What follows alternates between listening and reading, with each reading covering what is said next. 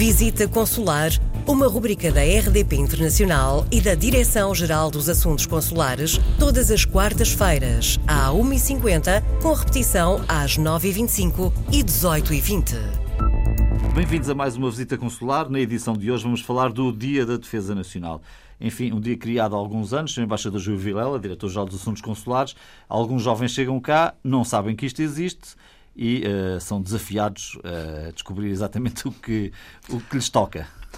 Sim, este é um aspecto que às vezes parece de menor importância, mas tem o seu significado. Como sabe, o recenseamento militar, eh, isto é, o registro eh, daquilo que são designados os mancebos, ou as mancebas, porque se aplica tanto a, a, a pessoas de sexo masculino como sexo feminino, uh, junto do Ministério da Defesa Nacional, uh, passou a ser universal desde 2009 e não é uh, obrigatório, mas sim automático.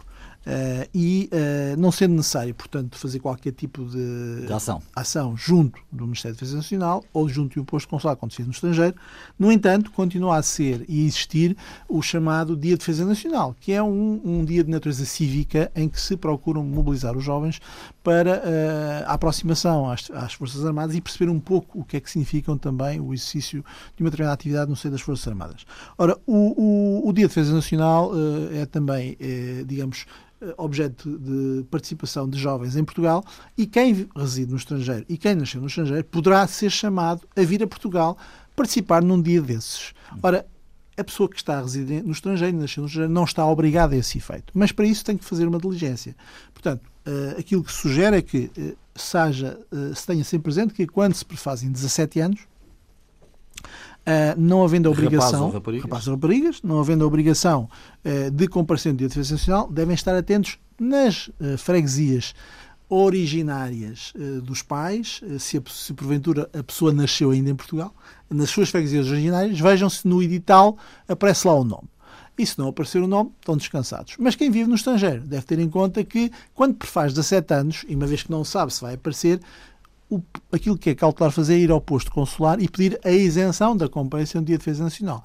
Basta o preenchimento do requerimento, o reconhecimento da assinatura, o envio para o Ministério da Defesa Nacional e, por norma, uh, os mancebos e as mancebas estarão dispensados de virem a Portugal participar no Dia de Defesa Mas Nacional. Mas convém ter essa ação junto do posto Convém estar posto atento. Estes, estes editais são publicitados online pelo Ministério da Defesa, portanto, é, basta consultar. Uh, na página do Ministério da Defesa Uh, está disponível todos os anos o conjunto de editais fazendo a convocatória dos portugueses, independentemente do local de nascimento.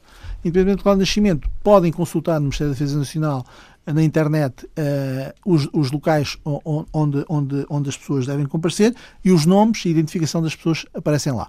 E com isto evita-se eventualmente um dissabor de se porventura ser interrogado porque é que não compareceu ao Dia de Defesa Nacional quando estava previsto comparecer. Júlio Vilela, o diretor-geral dos Assuntos Consulares, presença permanente nesta rubrica da RDP Internacional. Visita Consular, uma rubrica da RDP Internacional e da Direção-Geral dos Assuntos Consulares, todas as quartas-feiras, à 1h50, com repetição às 9h25 e 18h20.